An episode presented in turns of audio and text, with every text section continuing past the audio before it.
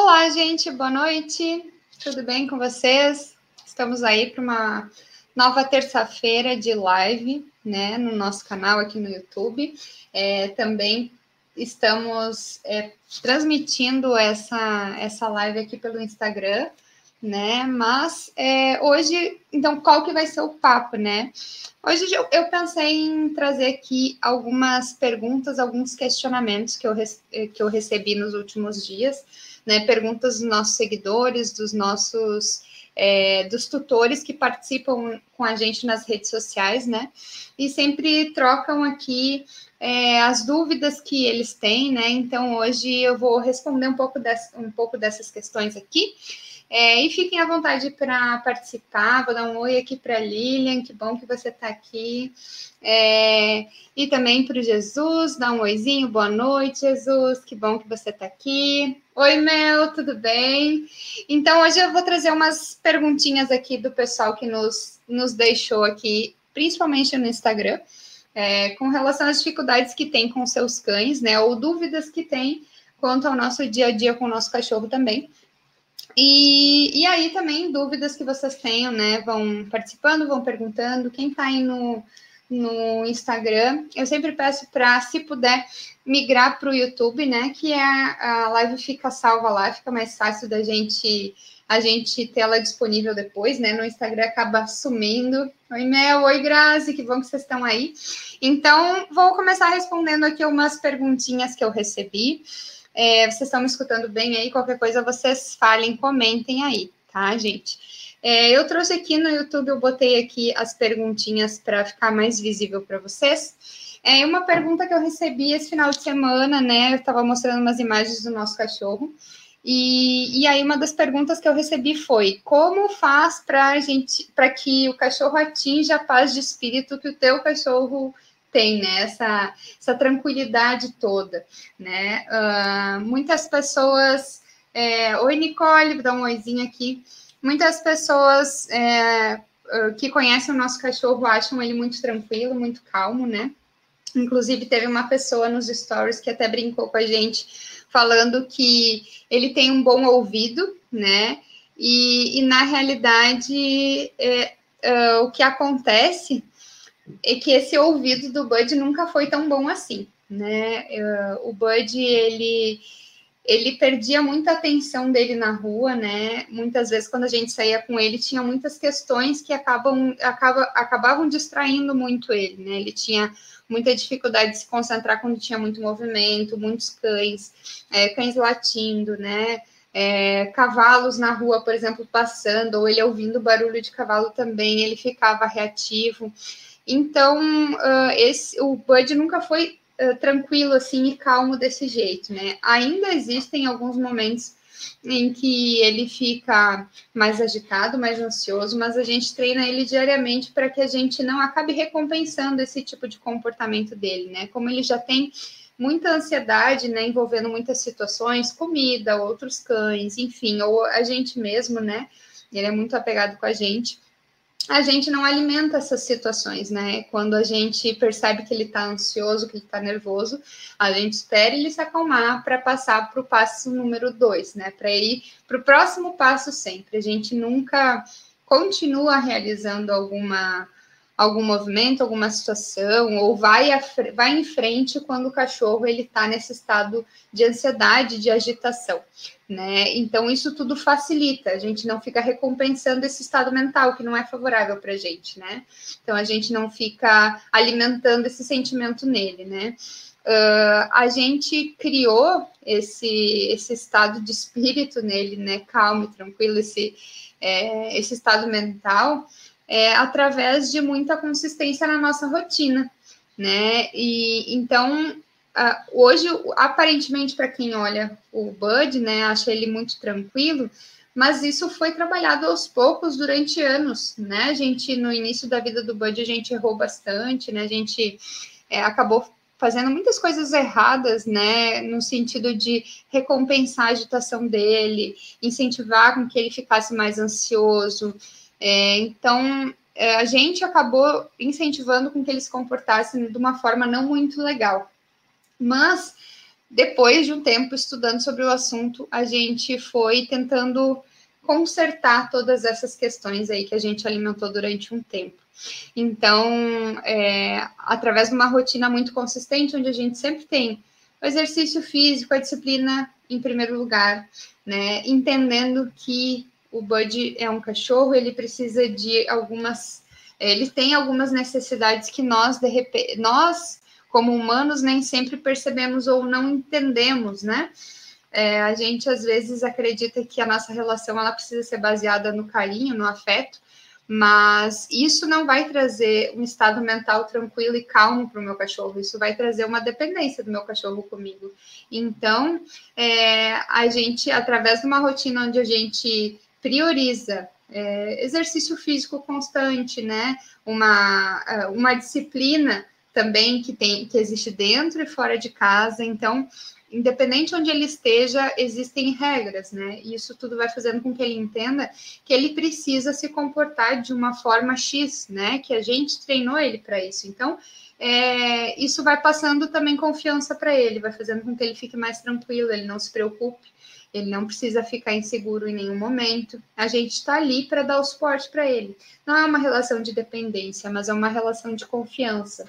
Então, sobre essa questão, né, sobre a paz de espírito do Bud, então ela foi uma construção ao longo do tempo, não é um cachorro que nasce com um ouvido bom, né? Claro que tem cachorros, tem raças ou cachorros sem raça que tem uma, uma propensão, né, a serem mais atentos ao tutor, né?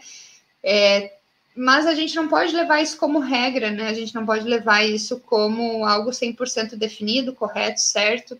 Eu vou pegar o cachorro da raça tal, que ele vai se comportar dessa forma, né? O ambiente molda muito o cachorro, então é, isso tudo vai depender se você vai realmente incentivar esse tipo de característica no cachorro, e aí sim, talvez ele continue se comportando dessa forma, mas se você não incentivar isso, talvez o cachorro se comporte de outra forma que você não gostaria, né? Então, por mais que exista uma tendência das raças se comportarem daquela forma, né, que é conhecida, isso a gente está falando de cachorros que são.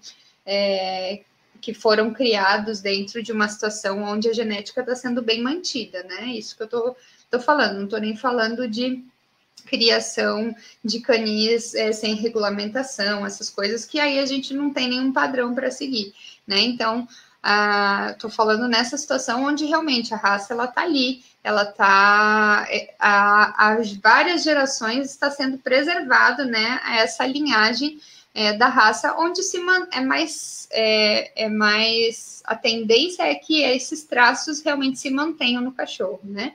Mas eles precisam ser incentivados, né, para que a longo prazo isso realmente aconteça. Então, uh, vou dar um oizinho aqui para a Adriana, que está aqui também. A Grazi migrou aqui, obrigada por vir para vir por vir para o YouTube, Grazi. O Alessandro está aqui também, que bom, Ali, que você está aqui nos assistindo. O Ali e a Maju, né? Estão aí, a Gabi. É, o Humberto está aqui também, a Dandara. É, boa noite, pessoal, para quem eu não dei boa noite ainda, né? Se tiverem dúvidas, vão perguntando aí. É uma outra, uma outra questão que eu, que eu recebi essa semana, né, que é dúvida de muitas pessoas. É, uma pessoa me perguntou no Instagram se o meu cachorro dormia na minha cama. Uh, e aí eu respondi que hoje não, o Bud não dorme na nossa cama. Ele tem a cama dele no quarto, a caixa de transporte, então o que está lá disponível no quarto ele, ele costuma dormir lá. É, mas ele não tem ficado preso na caixa de transporte de noite, ele tem ficado aberto ou na cama também, mas ele fica lá, ele prefere ficar lá hoje em dia. Teve épocas que sim, que o Bud dormiu com a gente, né, por alguns períodos. Inclusive na pandemia ele voltou algumas noites, às vezes, a, a subir na nossa cama. Fica muito desconfortável, né, porque ele ocupa um espaço na cama, a gente não consegue se virar direito, a gente tem que ficar com medo de se mexer e de repente machucar o cachorro. Então, é, quando ele começou a voltar a subir na cama, e em função da pandemia também a gente sabe que a questão do apego ela aumentou. Então, algumas noites eu coloquei ele na caixa de transporte e fechei ele na caixa de transporte, porque afinal de contas, se ele tá na caixa ou não tá na caixa, a noite toda ele dorme na caixa ou na cama e ele não sai do nosso quarto porque a porta está fechada. Então, é, ele não, não tem muita essa diferença entre ficar na caixa fechada ou aberta, porque ele não vai sair dali de qualquer forma, né? Mesmo que esteja fech... mesmo que esteja aberto. Mas eu voltei a fechar algumas vezes a caixa de transporte durante a pandemia de noite, justamente para ele entender que ele não ia subir na nossa cama ele não tem nenhum problema em usar a caixa de transporte, ele fica super tranquilo lá dentro, então isso não é um, uma questão.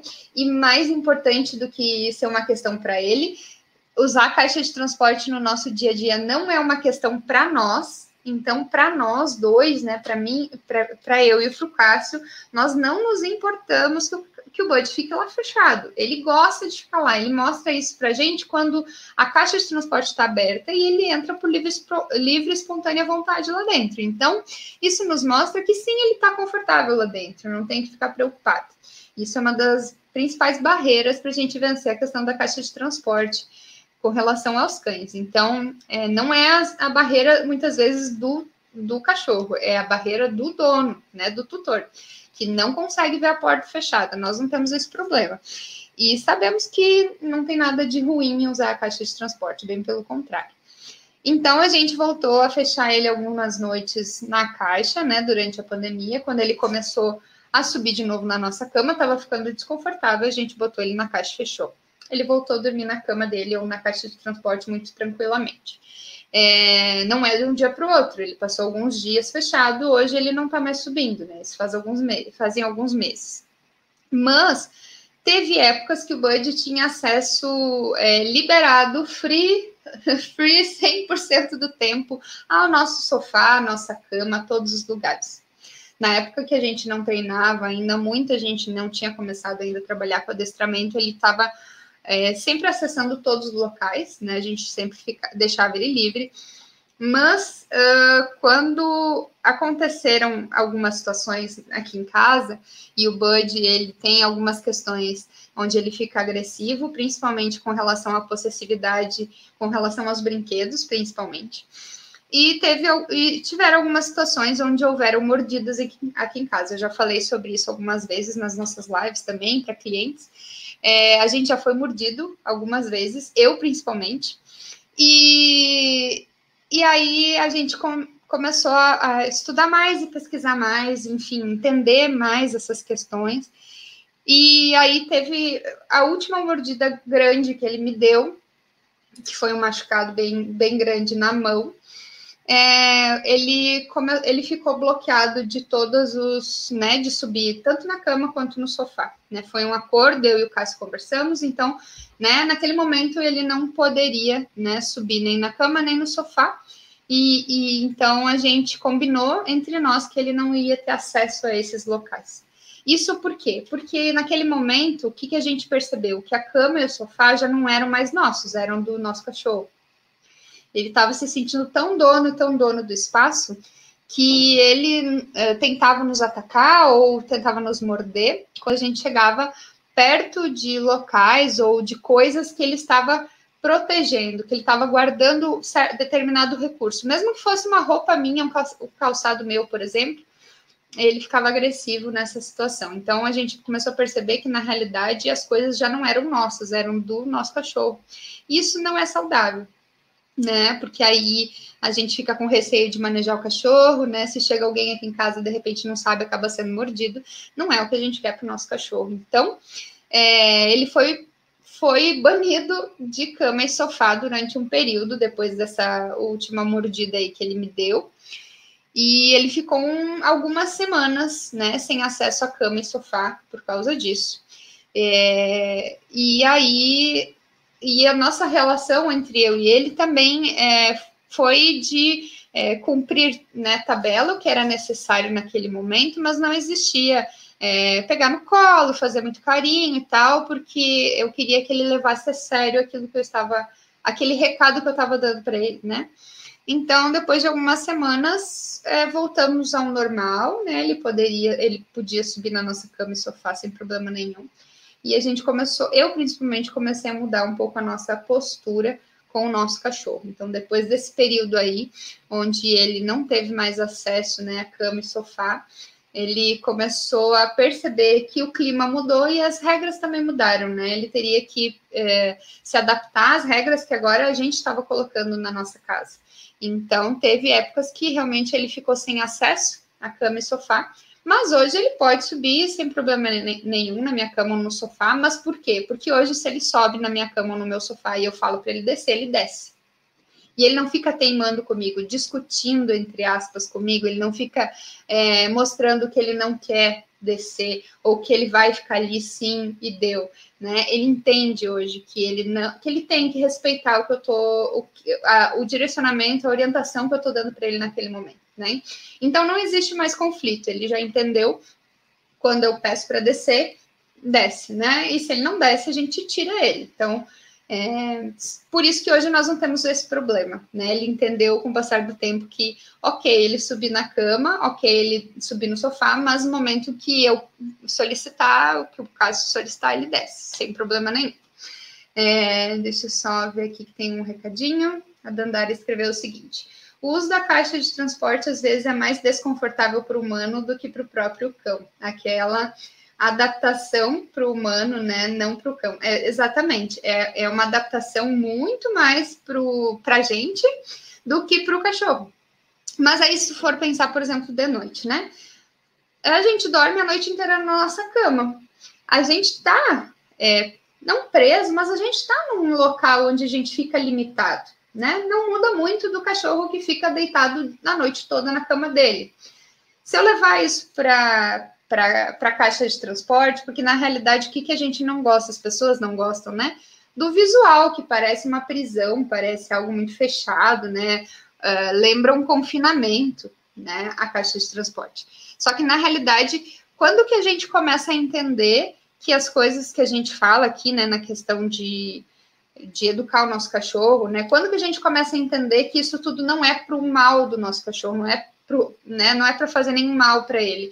É quando a gente percebe que nós estamos falando de uma outra espécie. Uh, o cachorro é uma espécie, é outro, né? O, o, cachorro é uma espécie que vive em tocas ele não fica uh, a vida toda dele caminhando e exposto em locais abertos, bem pelo contrário, ele procura se esconder e se proteger em tocas. A vida inteira dele é isso, né? Quando que ele se expõe? Quando ele precisa procurar alimento, quando ele precisa é, criar o, o filhote, ou procurar um abrigo para o filhote, ou ele precisa no caso dos, dos cães, não, né? Que eles são, eles uh, vivem em grupos, mas uh, outras espécies, no momento que eles precisam procurar um parceiro, né? Na época reprodutiva para acasalar, então sim, nesses, nessas situações eles saem das tocas, né? Saem dos abrigos para para essas questões de sobrevivência, né? Para poder fazer essas tarefas que vão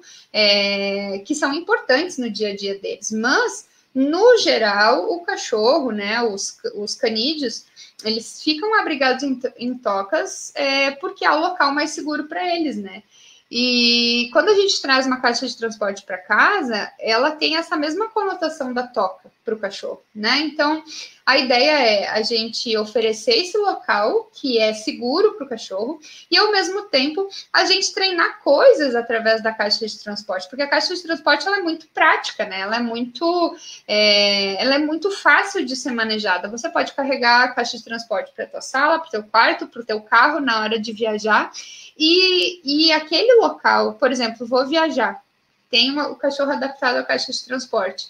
Se eu levo ele na caixa de transporte e eu vou num local estranho para ele, é, e ele tem a caixa de transporte que ele já conhece, fica muito mais fácil desse cachorro se adaptar a esse novo ambiente se ele tem um local uh, que é conhecido já dele, no caso a caixa, né? Porque se ele se sentir inseguro, desprotegido, ou enfim, tiver alguma questão né, nesse momento em que eu tirei ele da casa dele, tendo a caixa de transporte, ele tem um local onde ele se sente confortável para ficar.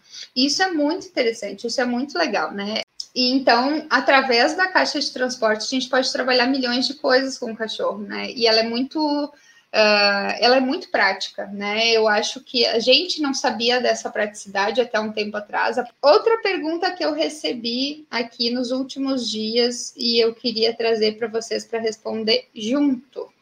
E aí, é, vai nessa mesma linha, né, que eu estou falando da questão da caixa de transporte, da gente se adaptar à caixa de transporte, né, os humanos se adaptarem à caixa de transporte. É, eu recebi uma pergunta, né, que diz o seguinte: como dosar o carinho e resistir a essa carinha dos cachorros, né, dos nossos cães? Então, na realidade, no fundo, no fundo, é, eu volto a falar, né? A gente tem que partir do princípio que os cães são é, uma outra espécie, né? E aí a gente precisa respeitar eles como uma espécie diferente da gente. É, a Vitória disse aqui, sim, estou ouvindo agora. Obrigada, Vitória, porque deu um problema aqui na minha conexão no computador, mas agora está tudo certo. Qualquer coisa vocês vão me avisando aí. E então, para a gente dosar o carinho e resistir à, à carinha fofa dos nossos cachorros, a gente, em primeiro lugar, a gente tem que pensar que os cães é, eles pertencem a uma outra espécie, as necessidades são diferentes é, a gente demonstra amor por outro ser humano através do cuidado que a gente tem com esse ser humano, né? A gente faz um carinho, faz um afago, a gente oferece colo, a gente faz uma comidinha gostosa para essa pessoa, a, a gente oferece, enfim, um lugar para ficar, né? Se a pessoa, enfim. Mas os cães, eles têm outras necessidades que vão muito além desse carinho que a gente costuma oferecer para os humanos, né? A gente acaba vendo muitos cães como, como crianças, né? E acaba tratando eles como crianças e esquece da essência do cachorro, né? A essência do cachorro é, está voltada para outras necessidades, né? Primeiro de tudo, eu tenho que suprir a necessidade de, é, de exercício físico, por exemplo, que o meu cachorro tem. É, a gente, será que nós, quando a gente pega os, os, cães, a gente se realmente se preocupa com essas necessidades, né? Tanto do exercício físico quanto da disciplina, né? Que precisa existir para que esse cachorro ele entenda essas regras e viva de uma maneira é, mais harmoniosa com a família, né? Viva numa, num clima mais legal entre todo mundo da casa, né? Então, dosar o carinho é, primeiro a gente precisa entender que é uma que é que são cães, não são humanos. A partir desse momento que a gente entende que são cães, a gente tem que se preocupar em respeitar a essência desse cachorro, respeitar o cão como espécie. Respeitar o cão como espécie é suprir a necessidade que ele tem, né? De sair todo dia caminhar. Caminhar é fundamental para todo cachorro. A gente precisa sair para caminhar. Ah, mas o meu cachorro tem um pátio super mega grande. Não é a mesma coisa. É, imagina você hoje aí na pandemia, não sei qual a situação que você está hoje, mas se você mora numa casa de 500 metros quadrados, vamos supor, mesmo assim, se você ficou todo esse período aí da pandemia fechado na casa, certamente chegou um momento que você não aguentava mais ficar na casa, por maior que fosse, por, né, por, mesmo tendo todo o Netflix que você gostaria de assistir, todos os livros disponíveis, enfim, né?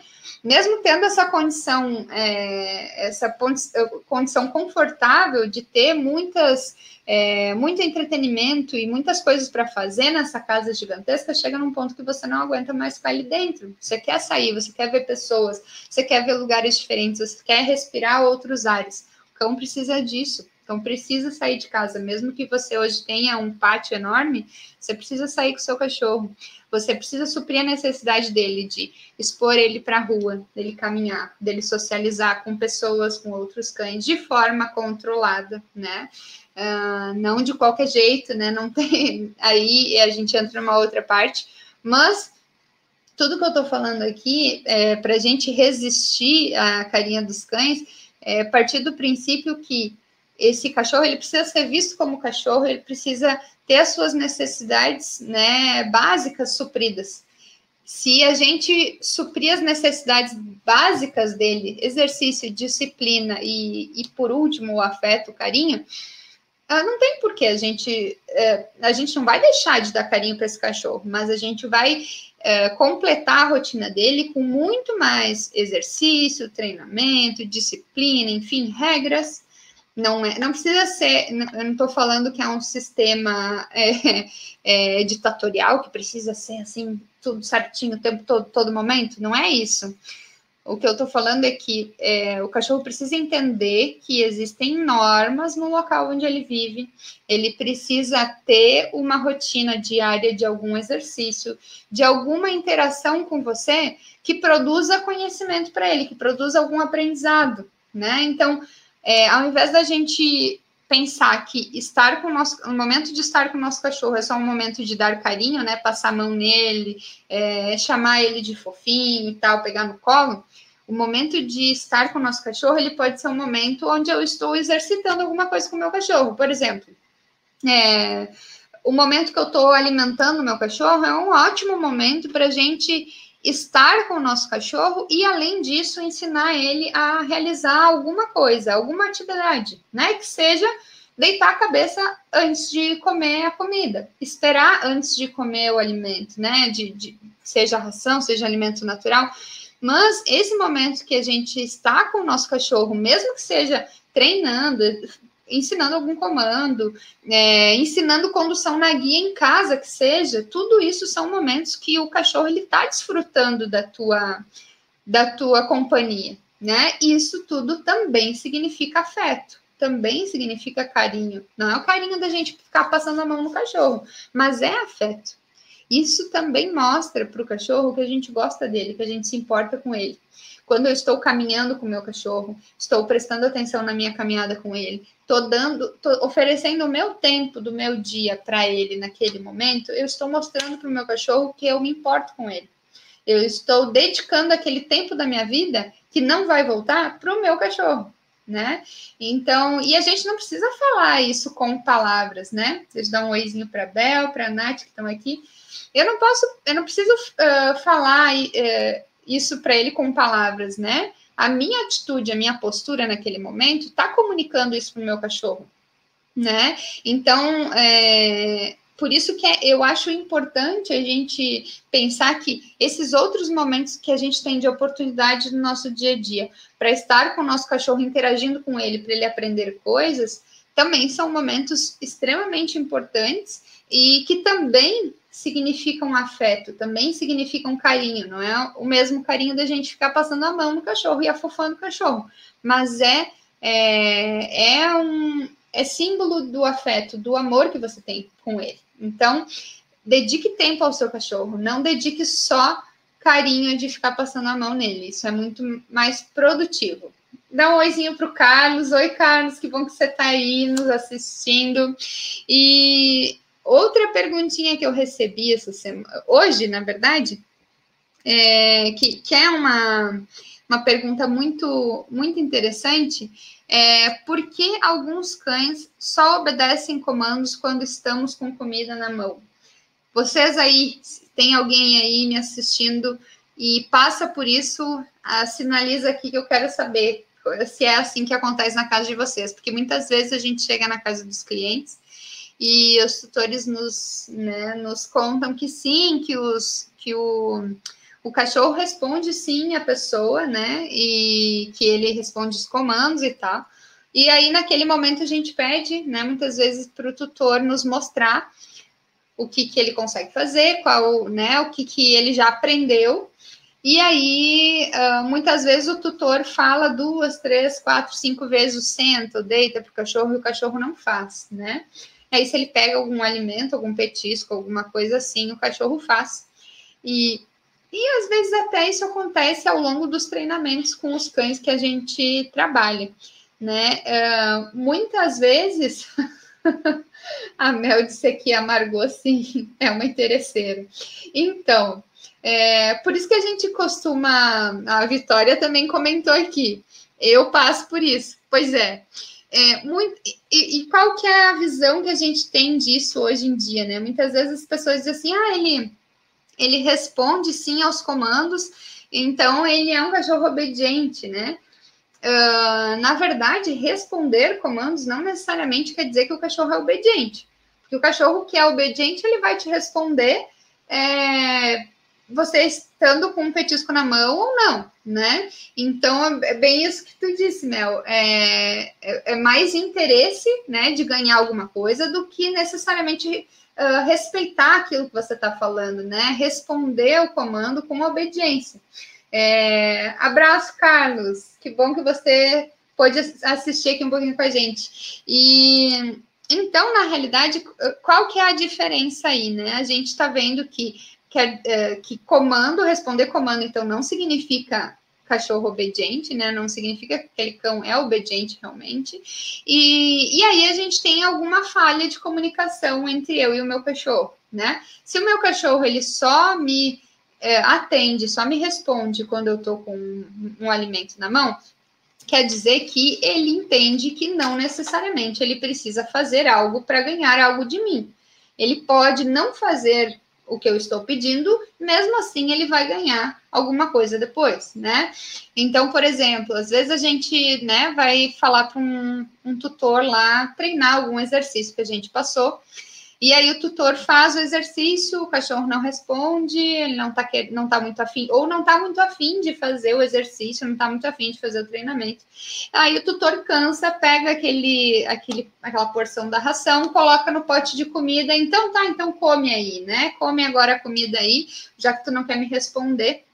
Isso é uma, isso é uma forma clássica da gente treinar o cachorro a não te responder né? Porque ele entendeu, olha, é, eu não estou fazendo, eu não fiz o que ele queria, mesmo assim depois eu vou ganhar alguma coisa que me interessa. Então eu não preciso responder ele, né? Porque é mais fácil fazer eu ganhar de graça sem ter que responder alguma coisa, porque eu sei que ele vai me dar mesmo assim, né? Então é, a gente tem que pensar que muitas vezes essas situações elas acabam acontecendo porque o nosso cachorro ele não nos vê, ele, ele não tem um olhar realmente é, para a gente como alguém que ele precisa responder, que ele tem é, falta um pouco de liderança com relação ao, ao cachorro, né?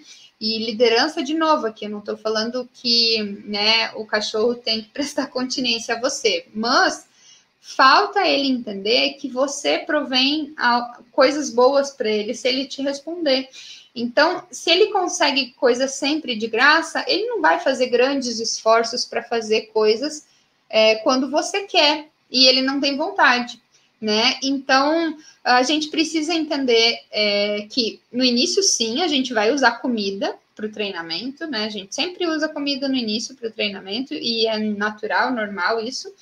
Por quê? Porque a gente precisa conquistar o cachorro, a gente precisa é, criar uma relação né, de, de confiança do cachorro com a pessoa que está ali conduzindo o treinamento, enfim, seja a gente, seja o tutor, mas é, o alimento ele precisa ser usado é, da melhor maneira possível. O que, que eu quero dizer com isso? É, todo o teu alimento, no início dos nossos treinos, a gente fala sempre para usar é, todo o alimento no treinamento, nos exercícios. Então o cachorro começa a entender que se ele responde, ele ganha. Se ele responde, ele ganha. Se ele responde, ele ganha. Se em nenhum momento ele ganha é, o alimento de graça, ele vai começar a entender que ele precisa fazer um pouquinho de esforço para receber aquele alimento que é importante para ele, né? Agora, se você está dando de repente uma quantidade muito grande de comida para o seu cachorro, não está é, quantificando isso, né? Ou você dá comida humana junto misturado e tal, o teu cachorro tá com excesso de peso, talvez mesmo você usando a comida para treino, né? Talvez o cachorro não te responda, porque ele está saciado, porque ele está acima do peso, porque ele não tem motivação suficiente para te responder, né? Então é preciso fazer esse controle também, porque aí a partir do momento em que você está controlando e oferecendo a quantidade certa de alimento que o teu cachorro precisa, ele vai passar a ter vontade realmente de comer e um momento você, naquele momento você vai conseguir usar a comida como uma recompensa de valor para ele te responder. Se o cachorro está saciado, ele não vai te responder, é, mesmo que você esteja trocando a comida com ele, né? Porque ele está com a barriga cheia. Então ele não vai fazer um grande esforço para ganhar mais do mesmo, né? Oi, Marcelo, tudo bom? Que bom que você está aí. Então, é, partimos desse princípio. O cachorro ele precisa ter uma motivação para fazer alguma coisa, né? Ele precisa ter a sua. Se o pote de comida está cheio e eu vou oferecer um, uma mesma comida para ele fazer um comando, senta, deita, fica aqui, enfim, ele talvez não vá responder. Porque ele não precisa, o pote dele está cheio lá e eu estou oferecendo a mesma coisa e ele ainda tem que fazer um esforço para ganhar isso aqui. Então, ele vai botar na balança, não vale a pena. Para que eu vou fazer tudo isso, né? É, se eu te oferecer se, se, eu te oferecer 10 reais para você fazer alguma coisa, mas você tem lá do outro lado da sala 100 reais de graça, você não vai fazer um esforço para ganhar 10 reais. Porque você tem do outro lado lá 100 reais de graça. Para que, que você vai fazer um grande esforço, né? Então, o cachorro consegue, é, ele consegue pensar, né, na, na, nessa relação de, de benefício, né? Onde que está o maior benefício? Então, ele vai procurar o que é mais simples, mais fácil, né? A gente também faz isso, né? Então, é, então, primeiro de tudo isso. Segundo, depois que você insere o alimento para treinar o teu cachorro, aos poucos a gente precisa é, ir tirando esse alimento de cena, né? A gente não pode ficar. Uh, muitos tutores têm esse problema sério de querer recompensar o cachorro a todo momento. Ele fez um senta, um deita em qualquer situação, em qualquer hora, de qualquer jeito, e o tutor às vezes está sempre ali querendo pagar, né? Olha, ele fez certo, olha, ele fez certo, né? A gente passa muito por isso. Então, é, o cachorro ele não precisa receber recompensa por fazer todas as coisas que ele faz durante o dia a dia. Depois que ele já sabe os comportamentos que você espera dele, ou seja, ele já sabe sentar, deitar, ficar, enfim, é, ele não precisa receber uma balinha para cada vez que ele senta para esperar a porta se abrir para ele sair caminhar. Então, você tem que você tem que mostrar para ele que ele sentou naquele momento muito bem, ok. É, você tá já te, já está tendo a chance de sair comigo caminhar. Então, você ter sentado é ótimo, mas é, a, a caminhada ela só vai acontecer se você sentar. Então, eu não preciso naquele momento pagar para ele de novo com o alimento, é, porque ele sentou na porta para eu sair caminhar com ele, né? Então, às vezes, o, o, tutor tem muita necessidade de pagar o tempo todo o cachorro, recompensar o tempo todo. Isso vai fazendo com que o cachorro fique dependente do, do, do da comida, mas é porque o tutor é, é dependente da comida. O tutor tem essa necessidade de pagar o tempo todo, né? E é como o, o, Marcelo disse aqui, o cachorro ele tem que trabalhar para ganhar a comida dele, né? Como nós também trabalhamos o, o mês inteiro para receber o nosso salário final do mês. Quem é autônomo aí não é assim, né? Mas a gente precisa fazer um esforço para ganhar uma recompensa. É, se o cachorro não faz esforço nenhum e continua ganhando recompensa, ele não vai é, te responder quando você quiser, sempre que você tiver vontade. Ele vai te responder quando ele tiver interesse em te responder, né? Então, uh, no início, sim, a gente usa a comida para ter essa ligação com, com o cachorro, mas aos poucos a gente vai tirando essa comida de cena. A gente paga uma vez, a gente não paga outra, a gente paga uma vez, não paga outra.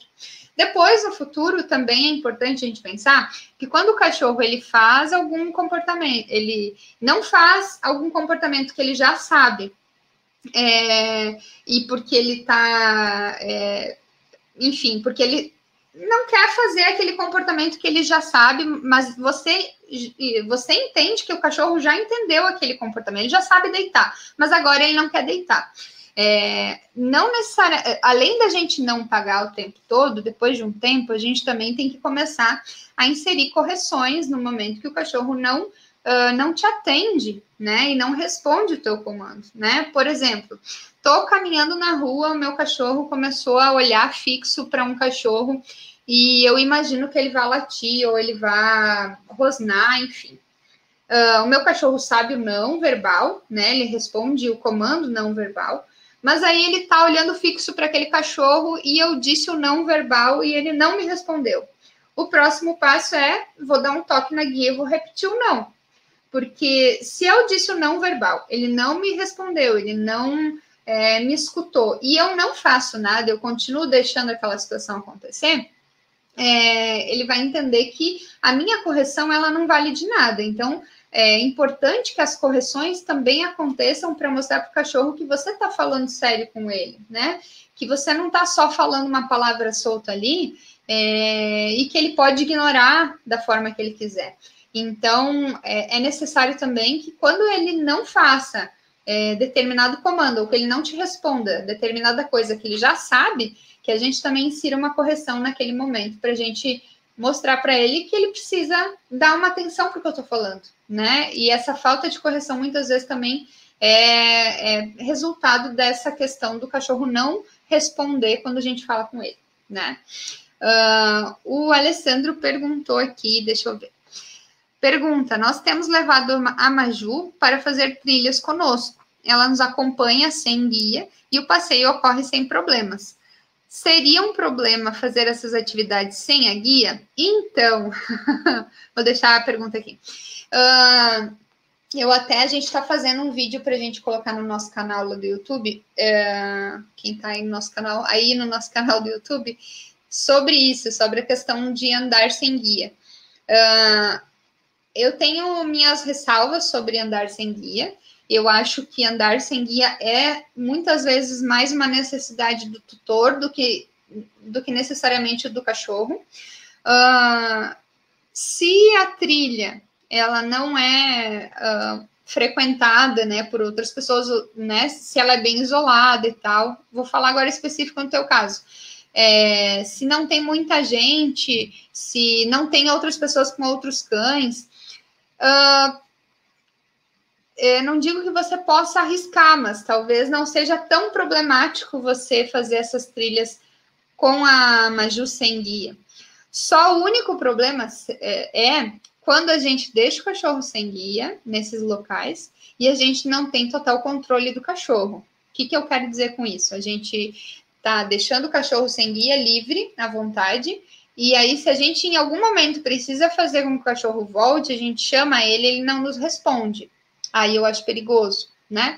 Então, se hoje ela tá tendo uma resposta super boa de você, se ela vem quando vocês chamam, né? Se ela não fica longe de vocês, né? Enfim, nessa situação aí da trilha, vamos dizer que ela é mais isolada, não sei se ela é isolada, mas é, aí, aí, ok, se ela tem uma resposta, né? É, quando vocês falam com ela. Só que a gente sabe que na maioria das vezes o cachorro ele não responde tão bem assim o tutor principalmente quando ele está num local novo, diferente, sem guia. Né, muito mais difícil para o cachorro responder, porque ele tem lá muitas distrações, são bem mais interessantes, né? Então, é, eu tomaria esse cuidado, né? Por quê? Porque tá, digamos que você tá lá, não tem ninguém, não tem nenhum outro cachorro, e de repente aparece um cachorro solto, ou um cachorro que não tem dono, ou uma outra pessoa, é, vai botar a mão nela e ela fique arredia, enfim, mil e uma situações, né? Não sei qual é o local que vocês estão fazendo a trilha, né? Por isso que eu tô chutando aqui coisas. Mas é, eu sempre falo que a questão de, de andar sem guia é, é um risco, né? Um risco, muitas pessoas querem deixar o cachorro sem guia, só que é um risco. Então você tem que botar na balança para ver se, é, se realmente você está seguro o suficiente para fazer isso e para ficar tranquilo com eventuais situações que possam surgir uh, pelo fato dela estar sem guia, tá? É, essa semana a gente vai postar esse vídeo é, sobre o, o, nosso cachorro andando sem guia aqui no local que a gente conhece. É, mas lembrando que o Bud ele nos responde, né? A gente não tem esse problema, a gente treina ele há muito tempo, então a gente tem segurança em deixá-lo sem guia nesse local, não é em qualquer local também né?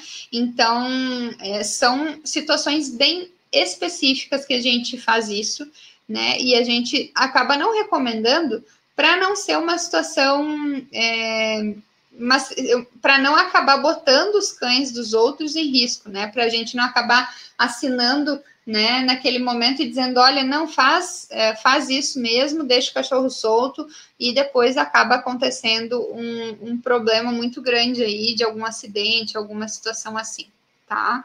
Uh, um oizinho aqui para Nádia, oi mãe que você tá aí, né? Deixa as nossas famílias sempre nos apoiam, né? Sempre estão aí junto com a gente. O Cássio também tá aqui, oi, cheguei, tudo bom?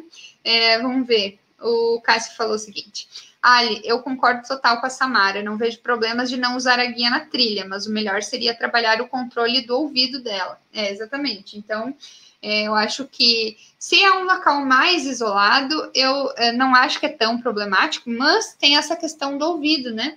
Uh, ou vai que, sei lá, ela entra na trilha, acaba pegando alguma coisa e botando na boca, alguma coisa que você não quer.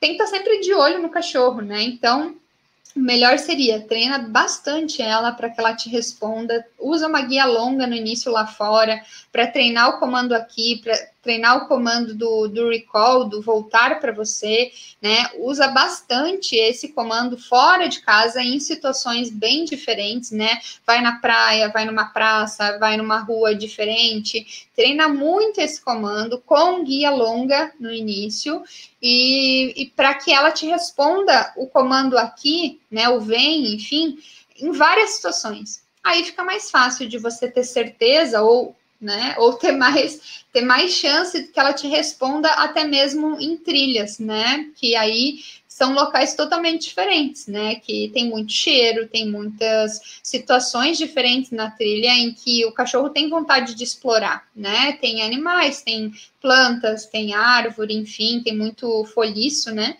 Então fica muito interessante para o cachorro. Então ele é mais fácil ele perder o ouvido nesse, nessas situações aí. Então, treinar bastante antes de soltar lá é uma forma de tu diminuir as chances de problema, né? Uh, é justamente o que o Cássio falou aqui, ó. Pensa que na trilha tem animais peçonhentos, comida que tu não quer que ela coma, pode ter um barranco, né, um morrinho lá que ela pode acabar indo que não deveria, enfim, muitas coisas que podem ser um risco para ela e para vocês também. Por isso que tem que ficar de olho o tempo todo, né? Tem que não não não não deixaria ela sem ser supervisionada nessas situações, né? Eu ficaria em cima dela o tempo todo, não perderia ela de vista, tá? Uh, uma outra pergunta aqui que eu acabei não colocando aqui mas não coloquei porque ela não estava muito clara na caixinha que eu recebi. Eu, eu recebi uma questão aqui sobre excesso de latidos. É, várias pessoas têm esse problema com cães, né? Eu perguntei para a pessoa que me deixou essa pergunta uh, quando quer esse excesso de latido para poder responder um pouco melhor, né? Uh, o excesso de latido, se for por exemplo, dentro de casa, quando eu saio de casa, esse excesso de latidos pode estar relacionado à questão de ansiedade de separação, né? O cachorro não consegue ficar longe do tutor, o, o cachorro está muito dependente do tutor, então, quando o tutor sai de casa, o cachorro fica latindo o tempo todo. Então, o excesso de latido pode ser nesse sentido, pode, pode ser pela dependência, pela ansiedade de separação, né? Então, provavelmente aí, se for uma situação como essa, é, a gente precisa reavaliar a tua, o teu relacionamento com esses cachorros. Né? Possivelmente você trata eles com muito carinho, né? Tá sempre muito próxima deles. É, esses cachorros, de repente, é, quando eles, quando você tá em casa, eles sempre ficam ao redor de você, eles ficam nos teus pés deitados, ele fica no sofá, fica na cama junto contigo. Lembrem antes que eu falei com relação à cama e sofá. Não vejo problema do cachorro subir. Eu não vejo problema do cachorro subir em cama e sofá, desde que ele não fique o tempo todo ali contigo grudado, né, a todo momento, e desde que se você peça, né, uh, solicita o, o desce, né, tira o cachorro dali, pede para que ele desça da cama ou do sofá, ele saia. E ele saia entendendo que ele precisa sair, né? Então, Uh, eu não vejo não vejo problema no uso desse, do sofá e da cama, né, do cachorro eventualmente subir, mas ele tem que entender que não é, é não é aqueles uh, não, ele não pode ficar nesses locais o tempo todo, né? Então, se o cachorro está latindo demais quando você sai, pode ser que quando você esteja em casa você fique muito presente junto com ele o tempo todo, falando, conversando demais, trazendo ele para perto, fazendo carinho a todo momento, e aí o cachorro não consegue separar de você mesmo, né? além disso, a caixa de transporte também vem bem a calhar numa situação dessa, para a gente trabalhar essa distância mesmo quando você está em casa. Fazer uma adaptação à caixa de transporte é muito interessante nesses casos dosar aí esse carinho para que, ao invés de carinho, em primeiro lugar estejam os exercícios, os treinamentos, a disciplina, as regras da tua casa, é, para ele entender que existe norma nesse ambiente aí, onde você está convivendo com, né, com o cachorro e mais com a tua família toda aí. Então, se for excesso de latido nesse sentido, é a questão de trabalhar essa dependência do cachorro com você. Se o excesso de latido for na rua, for reatividade com outro cachorro, é, enfim, eu não, eu não sei porque não foi colocado na pergunta aqui e a pessoa não me respondeu mais é, quanto a essa questão. Se for na rua e for reatividade com cães, com pessoas, com criança, enfim, é uma questão que você precisa, primeiro, é, exercitar, trabalhar esse cachorro para que ele é, exercite a calma, né? Exercite. É, é, você precisa trabalhar exercícios passivos com esse cachorro dentro de casa também. É, trabalhar exercícios que estimulem ele a ficar mais calmo e mais tranquilo dentro de casa. Então, muito exercício de place dentro de casa, controle de impulso dentro de casa também. Primeiro, trabalhar isso dentro de casa, né? Fazer com que ele entenda que ele precisa ter esse autocontrole, pelo menos nas situações no início, né? Na, nas situações do dia a dia em casa, então ele não precisa latir quando chega alguém, ele não precisa latir quando uma pessoa se aproxima, ele não precisa latir quando tem algum barulho na televisão, enfim, você vai treinar isso através do exercício do place, é, treinar condução na guia em casa, né? É, porque se ele tá latindo na rua também, provavelmente ele não tem essa essa conexão contigo tão, tão boa lá fora, ele não te escuta, ele não presta atenção em você, né? Então, latidos fora de casa na guia é, são coisas que a gente começa a trabalhar dentro de casa, né? Controle de impulso, calma, tranquilidade, exercício passivo, fazendo com que o teu cachorro não reaja a tudo que acontece ao redor dele. E, e aos poucos a gente trabalhando isso também lá fora, né? Uh, ensinar o comando não também, é, usar uma guia, uma coleira que te permita uma comunicação é, mais eficaz, né? Tem que também pensar em qual é, ferramenta você está usando para caminhar com ele na rua, né? Tudo isso facilita ou não a comunicação com o teu cachorro, né? Porque a, a coleira ela precisa ser vista como uma ferramenta não só como de direcionamento, mas de comunicação, né? É através dela que você comunica coisas para o teu cachorro enquanto você está caminhando com ele na rua, né? Então, uh, é muito por esse lado aí. Eu só não sei aonde que está esse excesso de latido para te responder de uma forma mais uh, clara, né? E, e aí eu quero ver essa. O Cássio aqui comentou uma coisinha aqui no YouTube, uh, ainda sobre a questão do Ali ter perguntado lá sobre a questão da trilha, né?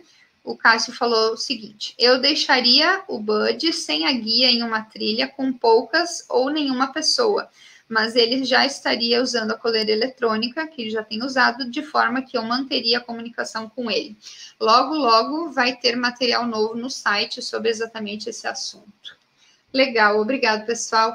É, isso, a gente também é, não tem falado muito aqui sobre isso, porque a gente não está usando com clientes hoje em dia, mas a gente utiliza coleira eletrônica com Bud, onde a gente tem uma, uma comunicação mais fina com ele, né? Ou seja, a gente consegue se comunicar com ele mesmo quando ele está fora, né, sem guia, longe da gente. Então, ele tem um ele, a gente treinou isso, né? Ele responde a gente quando ele escuta a coleira eletrônica, então ele vem até a gente sem problema nenhum. É, isso é uma coisa que a gente também precisa trabalhar é, com o passar do tempo para que o cachorro se acostume com essa outra ferramenta de comunicação, né? É como uma outra coleira, só que a gente consegue trabalhar isso é, com distâncias maiores, né? Então a gente trabalhou essa questão com o Bud também e vamos mostrar isso no vídeo que a gente vai liberar essa semana lá no nosso canal. É, as perguntas que eu trouxe é, que eu trouxe dessa semana eram essas, né? Então é, a gente respondeu aí várias questões, né? E, e na verdade, assim, a gente está pensando em fazer essas lives com mais frequência, essas lives quando a gente responde é, os questionamentos de vocês, né, em específico. É, e eu acho que isso é, é uma forma da gente também ajudar mais, é, de forma mais direcionada os problemas de vocês, né? Que a gente realmente produz conteúdo para isso. A gente quer ver é, tutores e cães, né, vivendo de uma forma uh, mais harmoniosa, mais equilibrada, todo mundo vivendo mais tranquilo, mais tranquilo e mais feliz, né? Porque é, a gente sabe que tem muita falha de comunicação entre cachorros e humanos, né? O que a gente tem, tem tentado trazer aqui é conteúdo para vocês aprenderem a perceber mais a linguagem corporal do cachorro de vocês, perceberem mais as necessidades dos cachorros de vocês, darem uma atenção maior, né, para os cães que vocês têm em casa e realmente uh, entender o que, que ele está precisando naquele momento. Então, é, eu queria agradecer vocês por estarem comigo até esse momento aqui. Muito obrigada, Mel, por estar aqui até agora. Que bom que você participou. Que bom que você nos escutou aqui também. E não esqueçam, né? Vocês que estão no Instagram, eh, se inscrevam lá no nosso canal do YouTube, né? Cão de Família Adestramentos. A gente tem vários vídeos lá também para vocês aproveitarem. Quem está no podcast aí nos escutando, se inscreva no nosso canal também, né? Curtam os nossos vídeos, participem. Deixem mensagens aí que a gente quer fazer mais vídeos assim para responder as dúvidas de vocês e serem e a gente poder ser mais assertivo nas respostas, tá bom, pessoal? Então, muito obrigada pela presença de todos. Nos vemos na próxima semana, na próxima live. Muito bom, obrigada. É, e nos vemos na próxima, então, pessoal. Até a próxima terça-feira. Tchauzinho.